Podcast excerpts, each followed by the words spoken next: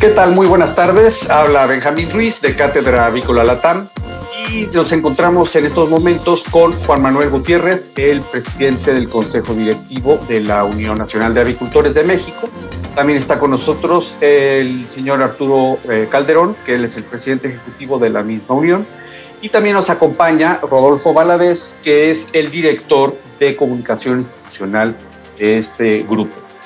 Eh, me gustaría comenzar haciendo una pregunta al señor Juan Manuel Gutiérrez como presidente del Consejo, eh, y básicamente que nos expliques que, cuál eh, ha sido la situación de la industria avícola mexicana durante el año pasado de 2020. Sí, buenas, buenas tardes, Benjamín. Gracias, gracias por la atención que tienes con nosotros esta mañana. bueno, mira, comentarte que la industria avícola mexicana durante el 2020 este, tuvo un resultado eh, un poco atípico, se puede llamar, sabes, por la disrupción que hubo en los mercados, por la pandemia que se presentó a partir del mes de marzo.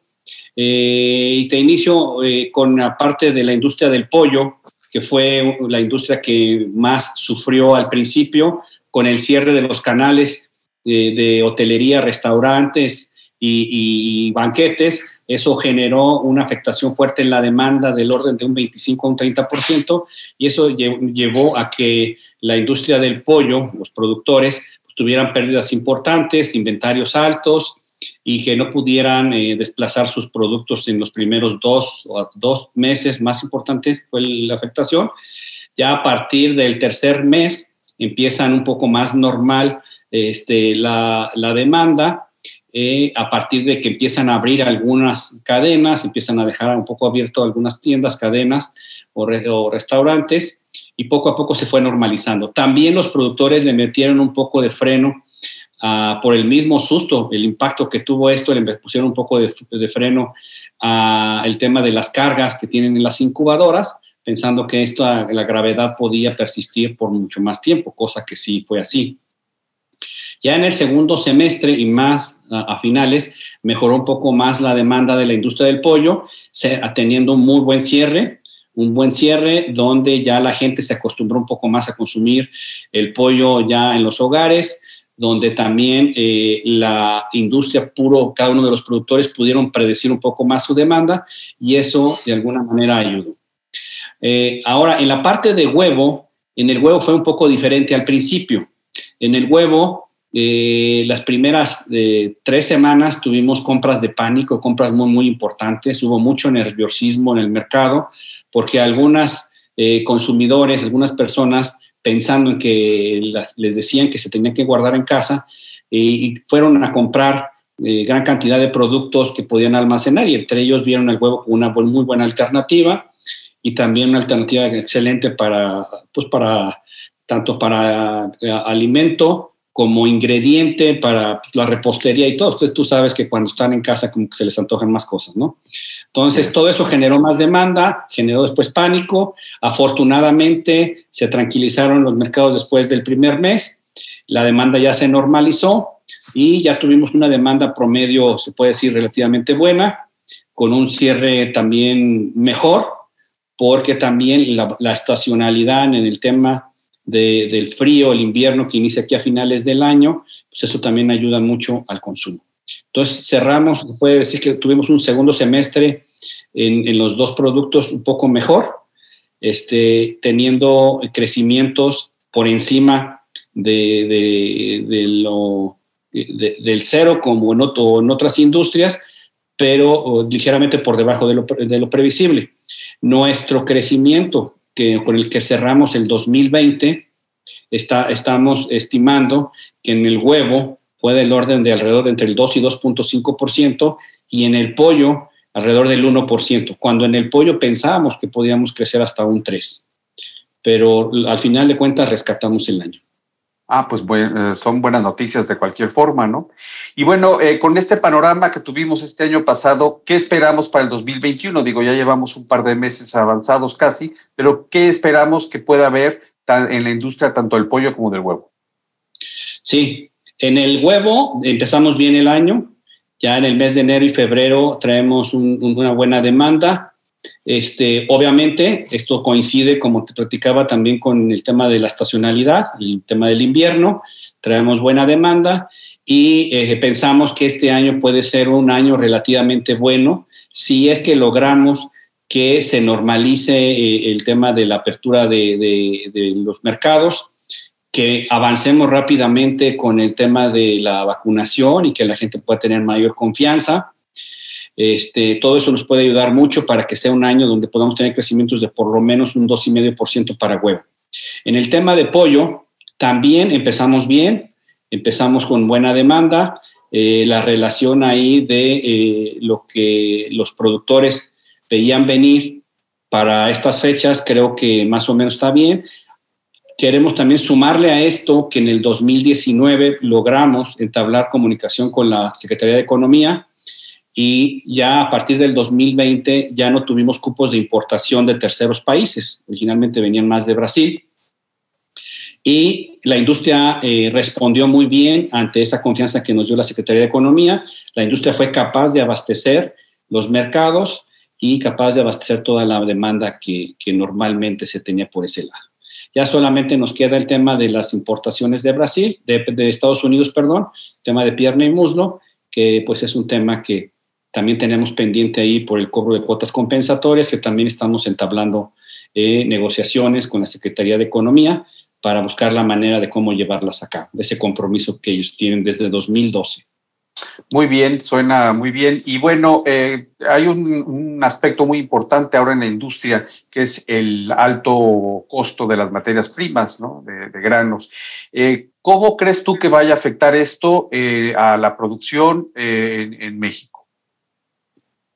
Muy buena tu pregunta y muy atinada en este momento. Mira, sí, a partir de ya también del último trimestre del año pasado ya hubo un incremento, como bien comentas, de las materias primas, principalmente maíz, sorgo y, soya, soya, que son nuestros principales insumos, realmente eh, corresponde alrededor del 80% de la ración alimenticia y la ración alimenticia es el 60% del costo de producción de un kilogramo de pollo, de huevo o de pavo. Entonces, estamos teniendo impactos fuertísimos en esa parte, está presionando mucho el costo, eso hace que obviamente los productores se descapitalicen y pues obviamente por consecuencia en cualquier momento pues tiene que venir una reacción en los mercados. Eh, aquí la única ventaja que llegaron a tener y por eso hemos visto que todavía han podido aguantar un poco, porque la mayoría de los productores pues manejan inventarios a medianos, cortos o medianos plazos, o sea, dos, tres, seis meses, dependiendo, o hay otros que también manejan coberturas coberturas, este, y eso les ha ayudado un poco. Pero hoy en día, pues ya esas coberturas prácticamente ya pasaron, ya tienen que generar sus nuevas coberturas, tienen que eh, comprar eh, inventarios a precios de reposición mucho más caros, y todo esto nos va a afectar fuertemente en el costo del producto final. Y ya los productores, en la medida que cada quien los vaya presionando en función a lo que te acabo de decir, pues cada uno de ellos irá estimando este, de qué manera puede, si los precios no se repercuten, pues entonces va a tener que eh, mantener un poco más recatada sus niveles de, de, producción y por ende mejorar lo más posible sus niveles de productividad, ¿no? Para que al final de cuentas pueda salir adelante. Bueno, eh, y por último me gustaría eh, que, que, que, les dieras un mensaje a los avicultores en México, que, porque en qué está trabajando la UNA y qué podemos esperar eh, para este año por parte de la UNA. Sí, mira, la UNA hoy en día está trabajando fuertemente en varias cosas hacia adentro, el tema de, cómo ser más competitivos, cómo ser más competitivos y para ello obviamente que tenemos que trabajar en mejorar nuestra productividad y mejorar nuestros costos. Obviamente por las causas que acabamos de decir del tema de los, de los granos, es un tema que no es este, dependiente de nosotros, sino de ya de un mercado internacional. Pero hacia adentro, el tema sanitario también es un tema que nos afecta o nos puede ayudar mucho dependiendo de la condición sanitaria de cada una de las, de las regiones o de las empresas. Y estamos trabajando fuertemente en que todas las empresas en México puedan tener sus certificaciones de, calidad, de buenas prácticas y que podamos avanzar en los temas de eh, libres de la enfermedad de influenza aviar Hoy estamos eh, en los dos eh, polos aquí del país, tanto la península del sureste, que es la península de Yucatán, como la parte del noroeste, que es los estados de Sonora y Sinaloa, son estados libres. Estamos trabajando eh, junto con las autoridades, tanto mexicanas como americanas, para el reconocimiento de tanto de las zonas como de plantas de proceso para poder exportar hacia los Estados Unidos y hacia países como Asia.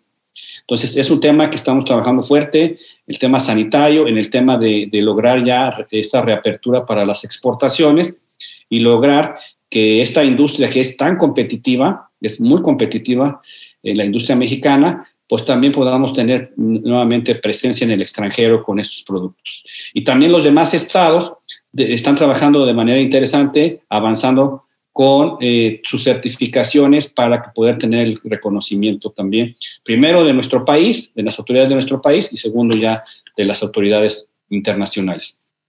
Muy bien, pues esos son... Perdón, continúa. No, nada más comentarte con el tema de COVID, también seguimos fuerte trabajando en todos nuestros estándares de bioseguridad en todas las empresas. Tú sabes que por la industria que estamos es una industria que ya viene trabajando con una cultura de bioseguridad por obvias razones, porque trabajamos con seres vivos, con los animales, y que ya teníamos controles muy, muy estrictos en el tema de bioseguridad. Eso nos ha ayudado mucho para que no tengamos eh, presencia de contagios importantes y podamos garantizar, seguir garantizando eh, el abasto en todas las cadenas de suministro y todos los lugares para que la gente siga degustando de nuestros productos, tanto de pollo como huevo y pavo. Entonces, eso nos ha ayudado mucho, seguimos trabajando, seguimos reforzando para que nuestra industria siga siendo una, una industria segura en, ese, en esa parte. Perfecto, pues son, son buenas noticias, digo, la parte esta última que mencionas del COVID, también la parte de las importaciones y todo lo que lleva implícito, ¿no? Puesto que estamos en una región Latinoamérica que tenemos grandes exportadores mundiales como Brasil, eh, Argentina, Chile y están otros países ya trabajando en ello como Colombia y Perú. Entonces yo creo que este es eh, un buen momento para que México logre eh, llegar a los estándares internacionales en ese sentido y poder este, exportar y ser este, una potencia en ese sentido. Pues Juan Manuel, Arturo, Rodolfo, les agradezco mucho esta, esta entrevista y estoy seguro que nos, nos volveremos a ver en otra ocasión. Gracias, muchas gracias, Benjamín. Bueno, quedamos órdenes. Saludos a todos. Gracias.